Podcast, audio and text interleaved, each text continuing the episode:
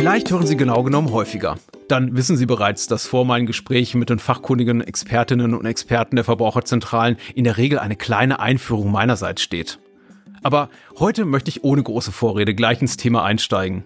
Denn so eine Podcast-Folge über den Auszug aus dem Elternhaus und die erste eigene Wohnung weckt auch in mir den Wunsch, sofort anzupacken und loszulegen. Genauso fühlte ich mich nämlich vor gut 20 Jahren, als ich neben gepackten Kisten und mit, ja, großen Träumen in einen neuen Lebensabschnitt startete. Und da hätte mir so mancher gute Rate, den meine Kollegin Charlotte Pscheidel zur Wohnungssuche, Umzug, Einzug und dem dazugehörigen Papierkram dabei hat, auch immens weitergeholfen. Heute weiß ich einiges besser und Sie, beziehungsweise ihr auch, wenn ihr die folgende halbe Stunde dranbleibt. Und pst, das mit dem Behördenkram und Verträgen ist halb so wild. Dies ist genau genommen. Mein Name ist Patrick Lohmeier und nun viel Spaß mit unserem Gespräch.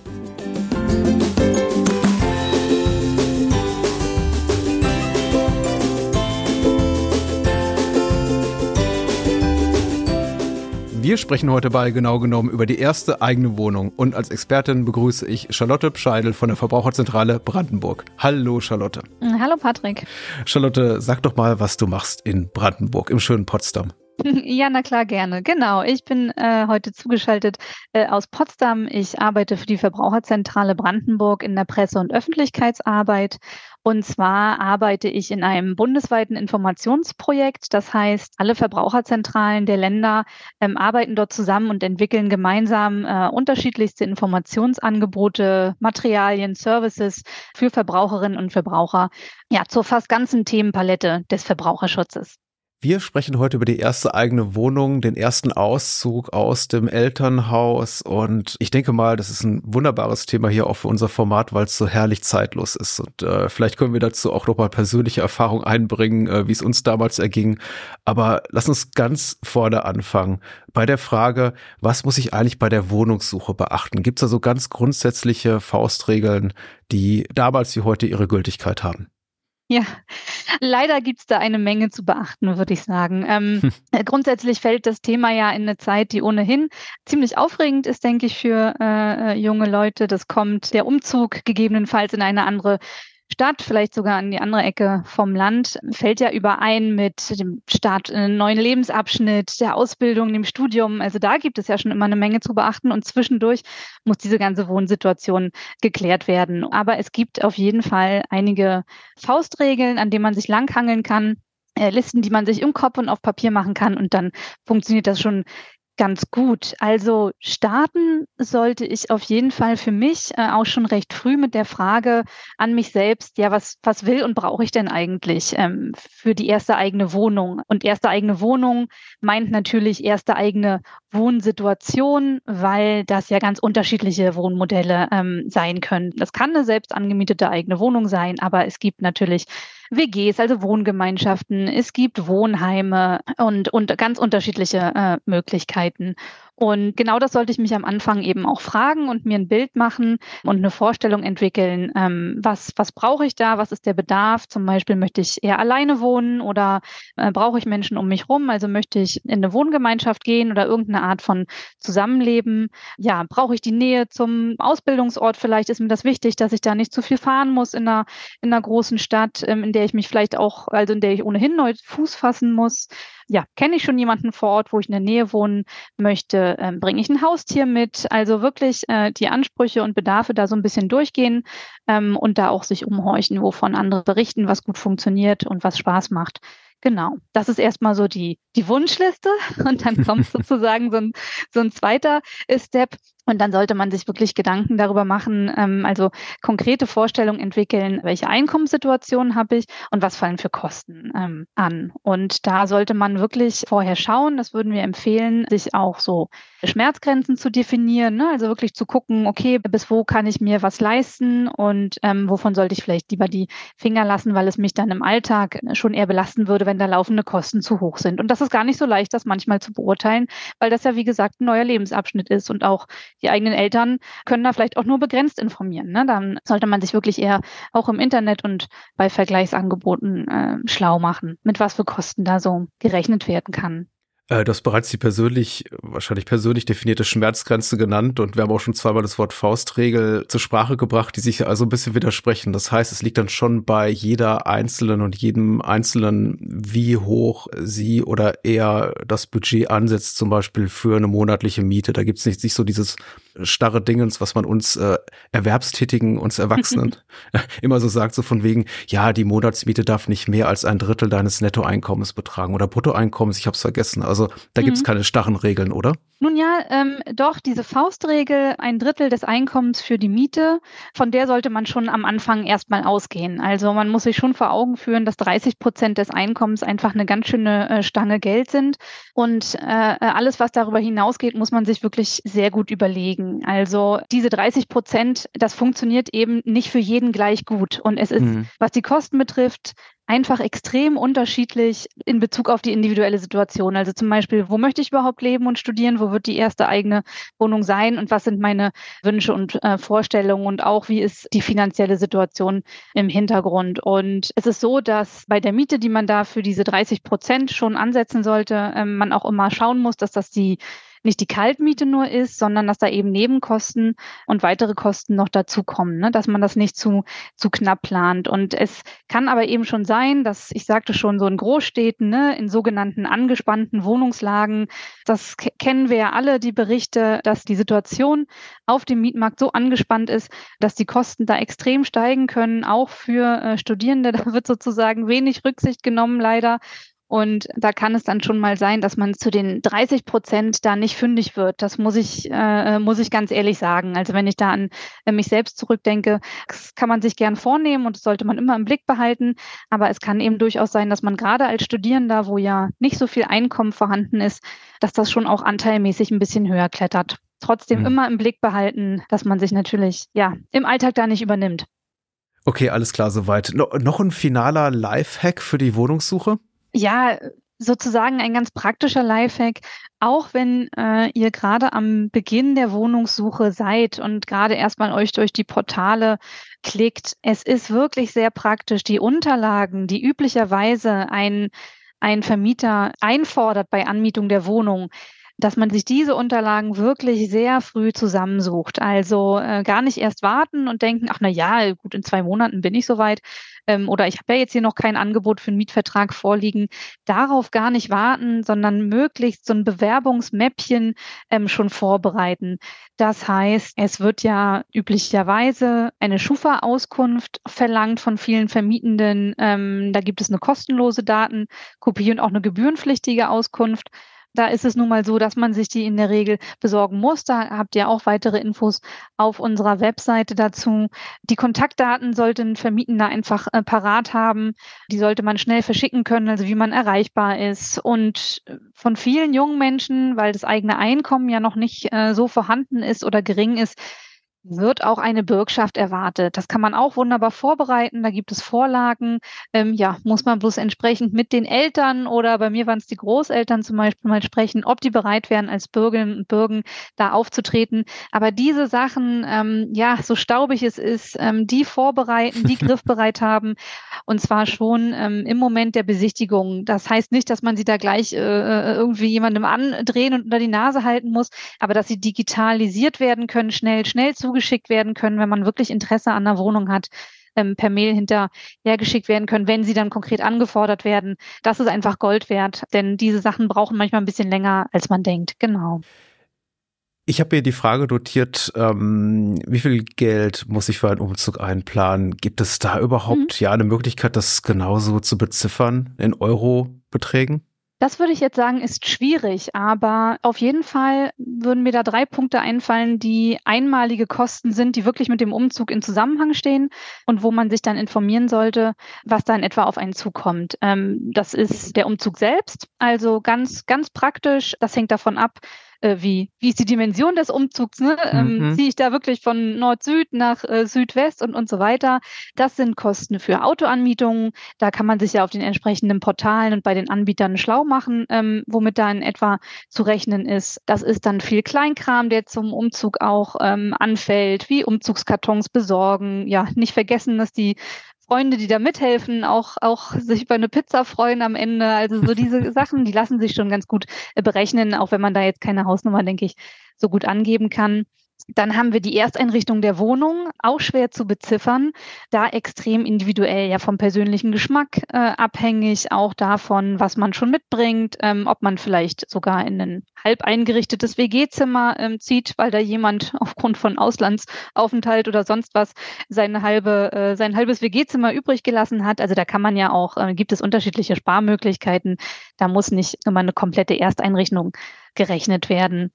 Und was man aber im Kopf ähm, behalten sollte, ist den Punkt Anmietung der Wohnung und dass im Moment der Anmietung einer Wohnung eine Kaution fällig wird. Das sind schon ah, so, das gehört schon zu den, mhm. genau, zu diesen drei äh, Punkten, würde ich sagen, die schon der Umzug selbst wirklich dann, ähm, was dann wirklich fällig wird. Also eine Kaution, die muss ich an den, ähm, an den Vermieter, ähm, Vermietenden äh, zahlen. Der Gedanke ist, dass wenn ich mit der Wohnung und der Einrichtung der Wohnung pfleglich umgehe und da keine Schäden verursache, dass ich die Kaution ähm, am Ende, wenn ich die Wohnung verlasse nach einer bestimmten Zeit, auch wiedererhalte.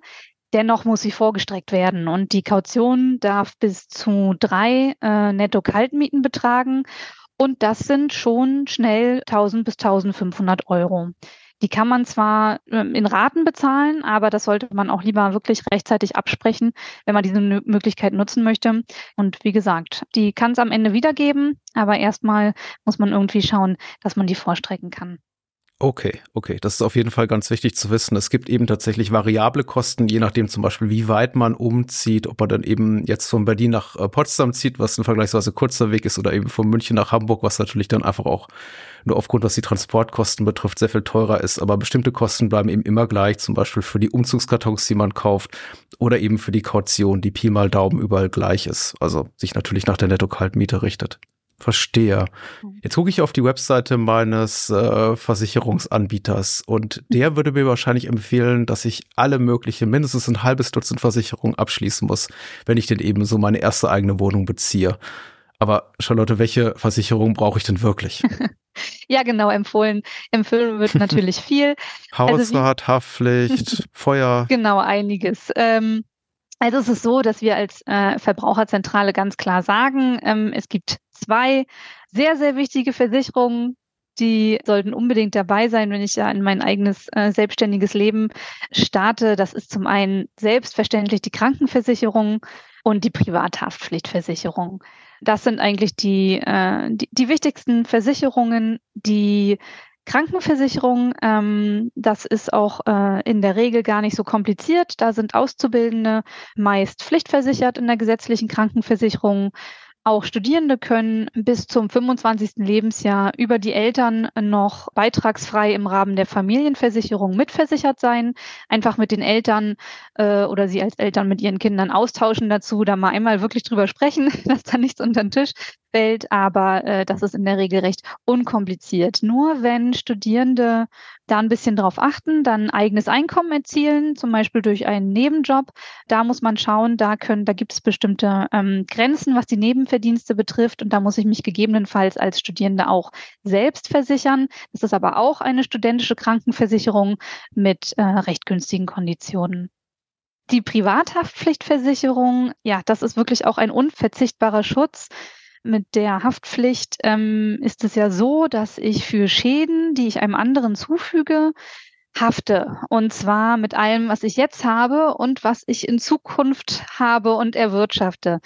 Und das ist deswegen so wichtig, äh, weil so äh, sehr hohe Schadensfälle auftreten können. Also das ist zwar zum einen der bestimmt ärgerliche Rotweinfleck auf der Couch äh, irgendwo, wo ich zu Besuch bin, das ist auch schon nicht wenig Geld, wenn mir das jemand in, da eine Reinigung in Rechnung stellen möchte. Ähm, aber es gibt auch Fälle, unglücklicherweise, wo es da zu Personenschaden kommen kann, ob Absicht oder nicht, ist völlig unerheblich. Und das sind wirklich Beiträge, die gehen in die Millionenhöhe. Und deswegen ist diese Versicherung so wichtig, weil sie sozusagen äh, genau vor diesen, vor diesen äh, Kosten schützt. Das sind Kosten, die so hoch sind, die normalerweise dann nicht beglichen werden können. Deswegen sagen wir immer bei den Versicherungen, es hängt vom persönlichen Bedarf ab und man sollte sich nicht unbedingt fragen, wie wahrscheinlich ist das, was eintritt, der Versicherungsfall, ne? äh, sondern eher, wie hoch ist, wenn er dann eintritt, der Schaden. Also das ist das sogenannte GAU, größter anzunehmender Unfallprinzip. Und das ähm, so ist für mich so die Handreichung, ähm, welche Versicherungen es sein sollten und welche nicht. Ja, finde ich auch ganz, ganz wichtig, auch aus eigener äh, leidvoller Erfahrung mit, äh, wenn ich mit Menschen zu tun hatte, die eben tatsächlich einen Schaden verursacht haben, der sich irgendwo so in meinem Umfeld bewegte und ich dann festgestellt habe, okay, die haben leider keine Haftpflichtversicherung und es gab immer einen riesen Hackmack. Und man sollte ja auch ergänzen, eine Haftpflichtversicherung kostet wirklich wenig. Also ich glaube, selbst für Menschen, die nicht viel Geld im Monat zur Verfügung haben, 50, 60 Euro im Jahr kostet sowas, glaube ich, für eine Einzelperson. Genau, das ist so der Rahmen, den man da auf jeden Fall finden kann. Ja. Jetzt ähm, etwas, was auch bleibt, egal ob es die erste eigene Wohnung ist oder die achte oder zwölfte, die man bezieht, ist, dass ja in der Warmiete auch Strom nicht enthalten ist. Außer dem Vertrag mit dem lokalen Stromanbieter, gibt es noch irgendwelche anderen Verträge, an die ich denken muss, äh, vor oder während meines Einzugs in die erste eigene Wohnung? Na klar, auch das hängt natürlich vom persönlichen Bedarf ab. Also sich einfach nochmal fragen, was ähm, äh, genau, was brauche ich eigentlich am neuen äh, Wohnort? Den Mobilfunkvertrag, da könnte ich mir vorstellen, dass der schon vorhanden ist. Aber wenn ich eben stationäres Internet ähm, zu Hause wünsche mit WLAN, dann ist das ein Vertrag, wo ich mir einen Anbieter dann suchen muss, damit ich das dann auch zuverlässig, zuverlässig nutzen kann. Gegebenenfalls mit äh, Festnetz, wobei ich mich, wenn wir jetzt äh, in Social Media wären mit Kommentarfunktion, gerne mal fragen würde, für, ist das für euch noch, ist das für euch noch relevant mit dem Festnetz? Da bin ich ein bisschen eine ältere Generation. Bei uns war das noch äh, wichtig, dass da Festnetz mit dabei ist. Ich könnte mir vorstellen, dass sich das äh, für die meisten, dass das schon nicht mehr so eine attraktive äh, Leistung ist und da auch nicht zwangsläufig mit dem Leistungsumfang dabei sein muss. Dementsprechend sind die Preise da auch gepurzelt, was jetzt zum Beispiel Festnetztelefonie betrifft. Das gibt's äh, meistens von den Anbietern sogar obendrauf. Genau. Und abgesehen davon natürlich die Energieverträge, was die Heizung betrifft. Das sind natürlich Verträge, um die ähm, sich nicht alle kümmern müssen, denn manchmal ist das über den Vermieter beziehungsweise die Hausverwaltung geregelt. Also dann zahlt man wirklich eine Warmmiete, ähm, wo da, da schließt der, mh, hm, die Verwaltung beziehungsweise der Vermieter ähm, schließt einen Vertrag mit dem Versorger und das wird dann abgerechnet über die Betriebskostenabrechnung. Aber ähm, es kann eben auch sein, dass ich einen eigenen Vertrag äh, schließen muss. Und da ist es natürlich gerade jetzt in der Zeit, wo so viel Dynamik bei den Energiepreisen ist, ähm, ja, ist da sehr wichtig, dass ich mich damit beschäftige, wo ich dann gutes Angebot finden kann. Oh je, Energiepreise, Vertragliches. Wir bleiben bei den ganz unangenehmen Themen, nämlich Behörden. Entschuldigung. ähm, die Frage muss ich einfach stellen, wo muss ich mich denn melden nach meinem Umzug? Ja, das ist eigentlich so ein äh, Zweiklang. Ich muss meinen neuen Wohnsitz anmelden, wenn ich umgezogen bin, innerhalb von 14 Tagen tatsächlich. Also da gibt es eine feste Frist. Da rate ich auch, die äh, einzuhalten. Und da muss ich eben bei der Stadtverwaltung, der, wenn, also vor allem, wenn ich ne, in eine neue Stadt gezogen bin, bei der Stadtverwaltung melden, um den neuen Erst- oder auch Zweitwohnsitz festzulegen. Und da brauchst du ein Perso für den Personalausweis und eine Wohnungsgeberbestätigung. Das heißt, hm. ich muss vorher Kontakt gehabt haben, auch zu dem Vermieter und mir diese Wohnungsgeberbestätigung, da gibt es Vorlagen auch jeweils dann auf den, äh, jeweils im Internet, ähm, muss mir die ausfüllen lassen und damit gehe ich dann zur Stadtverwaltung und melde das an. Es ist im Übrigen so, dass einige Städte aber auch so einen Willkommensbonus zahlen für diese Ummeldung, wenn man sich als neuen Erstwohnsitz sozusagen in einer neuen Stadt anmeldet, so als Begrüßungsgeld sozusagen. Ich habe, glaube ich, so ein Jute-Täschchen bekommen mit ein paar Stickern und einem Infoheft, als ich äh, mein Studium angefangen habe damals, aber nicht mehr. Trotzdem nett, also ja. besser als gar nichts. Also der Stand ist alt, aber ich weiß, in Berlin natürlich musste die Studierenden nicht unbedingt begrüßen, die kommen schon von ganz allein. Aber einige auch kleinere Städte, die sich einfach vorgenommen haben, auch attraktiv für junge Menschen zu sein, äh, junge Leute äh, anzuziehen und ähm, ja, zu sich zu locken und ihre Vollzüge anzupreisen, die haben da schon seinerzeit einen Schein locker gemacht. Also da gab es oh, mehr als okay. das, genau das Jutebeutelchen. Sehr gut. Ich befürchte, meine nächste Frage ist auch wiederum nicht mit einer pauschalen Faustregel zu beantworten, weil viel zu individuell. Aber gibt es sowas wie absolut unverzichtbare Einrichtungsgegenstände, Möbel, Accessoires für die erste eigene Wohnung? Ja, das, das finde ich wirklich nicht leicht zu beantworten, weil es sehr ähm, vom persönlichen Geschmack abhängt, vielleicht ja auch vom Raum, wie viele Quadratmeter es denn nun äh, geworden sind und man da zu füllen hat ähm, und natürlich auch, ob es da schon teilmöbliert ist oder so, das kann ja gut sein. Allerdings ist es so, dass wenn man sich umschaut und wirklich vielleicht, ja, weil man nichts mitnehmen möchte von dort, wo man vorher gewohnt hat und wirklich so eine ganze, ja, ein Zimmer oder vielleicht sogar eine ganze Wohnung einzurichten hat, äh, das kann natürlich so ein, ja, ich sag mal, Budget eines jungen Menschen schon ganz schön belasten. Das kann man aber auch entlasten. Und zwar, wenn man wirklich äh, zurückgreift auf Gebrauchtkauf zum Beispiel. Ne? Also wenn äh, man da Anzeigenportale nutzt, ähm, es gibt in vielen größeren Städten auch in den sozialen Medien oder ähm, in Gruppen vor Ort ja so Umsonstgruppen oder Verschenkegruppen, wo ich wirklich schauen kann, was wird da angeboten. Und dann brauche ich in der Regel nur eine Transportmöglichkeit und kann mir wirklich für einen schmalen Taler oder sogar verschenkt neue Möbel abholen. Und dann äh, kann man sich das ja so Stück für Stück zusammenbauen. So ein Erfahrungswert, ähm, den ich schöpfe aus meinem ersten eigenen Umzug, an den kann ich mich noch äh, relativ gut erinnern. Also nicht an den Umzug, aber an, an diese Erkenntnis, nämlich, dass ich mehr Möbel hätte vor Ort kaufen sollen, an dem Ort, an den ich gezogen bin. Ich habe nämlich den Fehler gemacht, äh, wir haben uns einen großen Bus gemietet und wir haben am Wohnort meiner Eltern, wo ich dann eben ausgezogen bin, eben auch die Möbel gekauft und die Dinger 400 Kilometer durch Deutschland hm. gefahren. Ja. Und ich dachte mir danach, warum eigentlich? Ja, guter Lifehack auf jeden Fall. Ja, und ähm, ein bisschen auch äh, tiefer stapeln wollte ich sagen, aber in dem Fall passt vielleicht sogar, weil es um Geschirr geht und um Teller. Ähm, es gab diese äh, kompletten Einrichtungsset eines äh, einer bekannten Möbelhauskette mit, ich glaube, immer jeweils ähm, sechsteiligen Services, also sechs Tellern, sechs Müslischalen und so weiter. Und ich habe dann doch festgestellt, ich brauche die eigentlich nie. Zwei oder drei hätten es auch getan. Also auch da kann man sich vielleicht mal sowas teilen, solche Komplettboxen. Genau, zumal ähm, ich sag mal so das Bummeln über einen Flohmarkt oder so, das kann ja einem auch die neue Umgebung einem ganz gut näher bringen. Lernt man gleich die Stadt kennen, wenn man die Flohmärkte einer Stadt vielleicht kennenlernt und hat ja auch ein bisschen Charme. Ja. Äh, wenn das auch ähm, ein buntes Sammelsorium ist oder so, aber in der Regel ähm, hat auch immer mal noch wer was abzugeben oder Oma, Opa haben noch irgendwelche Sachen, die, äh, die überflüssig sind. Also in der Regel kann man sich da wirklich sehr viel, sehr viel zusammen, ähm, zusammensammeln. Äh, man könnte vielleicht noch den Tipp geben, in der WG auf jeden Fall drüber sprechen, wenn sich gemeinsame Sachen angeschafft werden sollen. Also dass man da für sich ein System findet. Entweder man macht einen kleinen Topf, wo man sagt, da werfen wir beide was rein oder zu dritt oder zu viert und man schafft sich wirklich Dinge gemeinsam äh, an oder man hält irgendwie fest ne, und ähm, verteilt so Verantwortlichkeiten und schaut, na, ich bin dafür verantwortlich und ich besorge hier vielleicht einen Spülschrank und ich einen Badschrank, ähm, dass sich das so die Waage hält, weil ähm, man das auch, wenn das so in die Jahre kommt und man lebt lange zusammen, vergisst man natürlich auch gern, wie das am Anfang geregelt ist, dass man sich da einfach drüber unterhält, wie man das gerecht findet, wenn man gemeinsam Sachen anschafft. Ich frage jetzt mal ein bisschen anders, nämlich nicht an was muss ich denken, sondern was wird denn auch mal gerne vergessen? Was gibt's sonst noch so, dass man auch gerne mal gedanklich links liegen lässt und dann eben da sitzt in der neuen Wohnung und sich äh, und feststellt, ups, da fehlt noch was.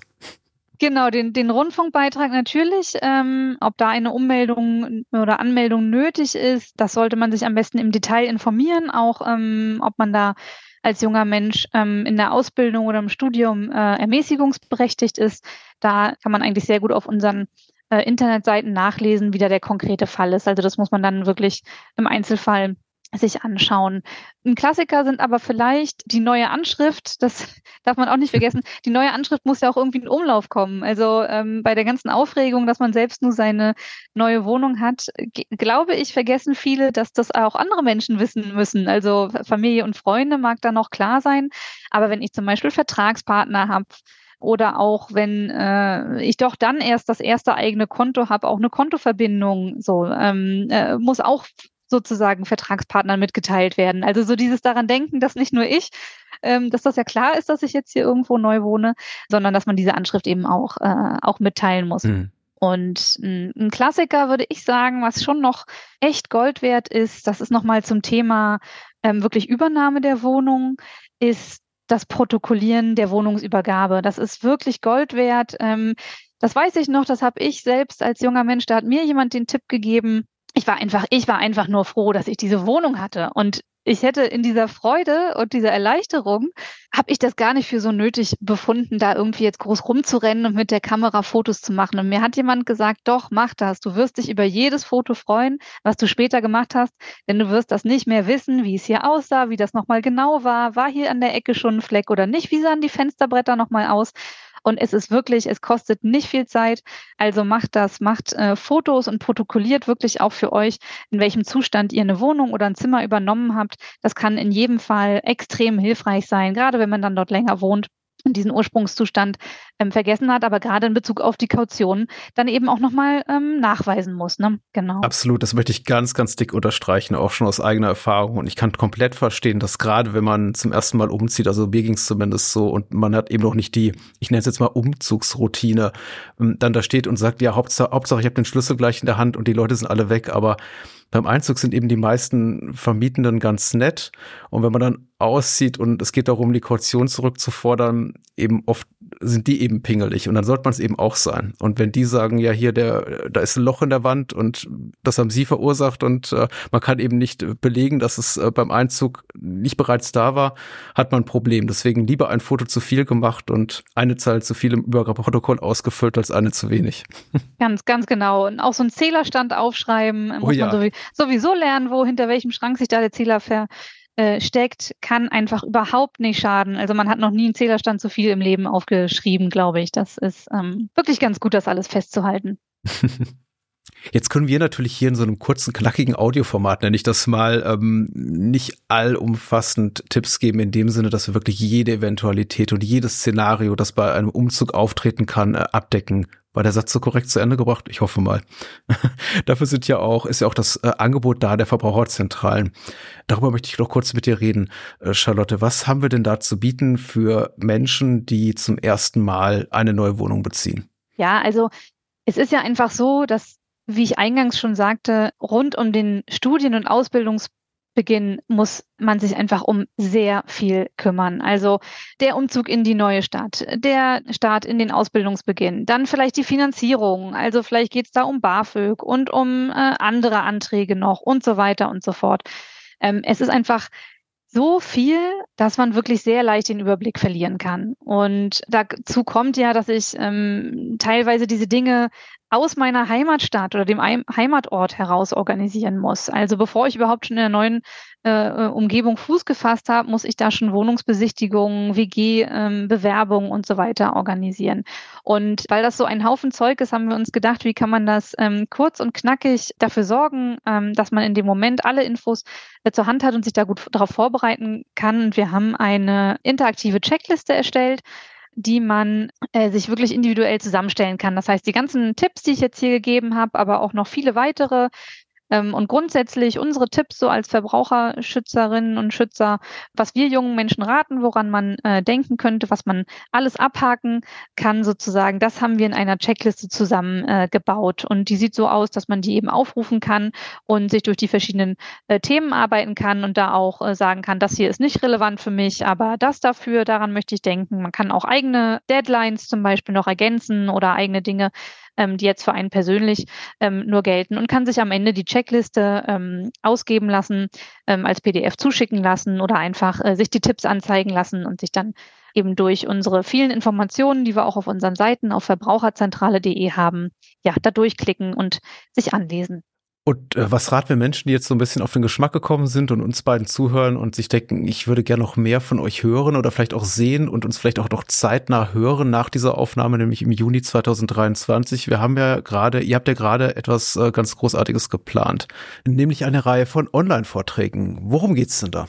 Genau, wir haben eine Aktionswoche auf die Beine gestellt, die heißt Schulabschluss und dann und die richtet sich eben an ja Absolventinnen und Absolventen, ähm, ja ältere Schüler und Schülerinnen äh, oder Menschen, die eben gerade dabei sind, das Elternhaus oder ja, die letzte Wohnung sozusagen zu verlassen und sich aufmachen in ihr Leben als selbstständige äh, Verbraucherinnen und Verbraucher. Und in der Aktionswoche, da bieten wir 15 verschiedene Vorträge an, also 15 Vortragstermine gibt es dazu, vier verschiedenen äh, Themen, die da wichtig sind aus unserer Sicht als Verbraucherzentrale. Da informieren wir dazu, was man für Versicherungen braucht, was wir da jetzt empfehlen würden, was es mit Studienfinanzierung auf sich hat, was es da für Möglichkeiten gibt.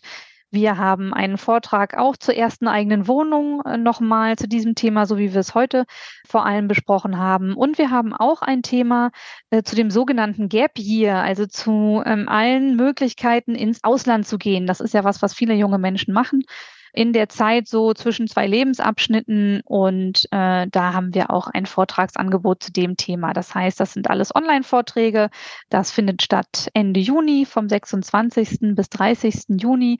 Ja, da kann jeder vorbeischauen auf unserer Webseite, kann sich anmelden dazu, was einen da interessiert und sich berieseln lassen. Das geht ja ganz leicht in den Online-Vorträgen. kann man seine eigenen Fragen mitbringen, die auch stellen im Chat natürlich. Und da gehen wir nochmal ähm, fachlich auch stärker ins Detail, als wir das heute hier gemacht haben, ne? wenn es um Thema Versicherung zum Beispiel, Finanzierung geht, aber auch ähm, Energieverträge und so weiter. Alles klar, das klingt nach einem wirklich guten Angebot. Ähm, Links zur Anmeldung für die Online-Vortragsreihe packe ich in die Show Notes. Also einfach mal draufklicken und bei Interesse natürlich anmelden. Ist ja kostenlos. Genau, genau. Also wie gesagt, äh, Informationen gibt's auch anderswo. Ende Juni ganz aktuell und die Umzugscheckliste gibt's dauerhaft so oder so. Ich danke dir ganz herzlich, Charlotte, für deine Expertise zum Thema Umzug in die erste eigene Wohnung. Ich äh, habe es auch ein bisschen genossen, ehrlich gesagt, mit dir in äh, Erinnerungen zu schwelgen an, an meine persönlichen Erfahrungen diesbezüglich. Ich danke dir. Ja, da geht's mir ähnlich und äh, an alle, die zuhören, ich drücke euch und Ihnen auch einfach die Daumen und ähm, bei allen vielen To-Dos, über die wir heute gesprochen haben, äh, freut euch auf den nächsten äh, Abschnitt. Das wird total spannend und man startet wirklich in eine ganz, ganz spannende Zeit im Leben und von daher nicht ärgern lassen über hohe Mieten oder, oder Stress. Das wird schon.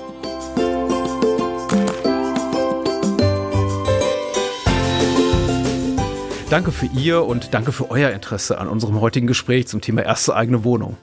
Und natürlich möchte ich mich bei allen Kolleginnen und Kollegen bedanken, die die Produktion dieser Podcast-Reihe ermöglichen. Viele weitere Folgen von Genau genommen können Sie in so gut wie allen Podcatchern und Audio-Apps hören. Abonnieren Sie uns also gerne kostenlos bei Spotify, Apple, Deezer, Google Podcasts, Pocket Casts oder in einer anderen mobilen App Ihrer Wahl. Und empfehlen Sie uns gerne weiter. Weitere Informationen und Tipps rund um Umzug, Verträge, Behördengänge und vieles mehr finden Sie unter www.verbraucherzentrale.de. In ein paar Tagen gibt es eine neue Podcast-Folge rund um Ihre Rechte als Verbraucherinnen und Verbraucher.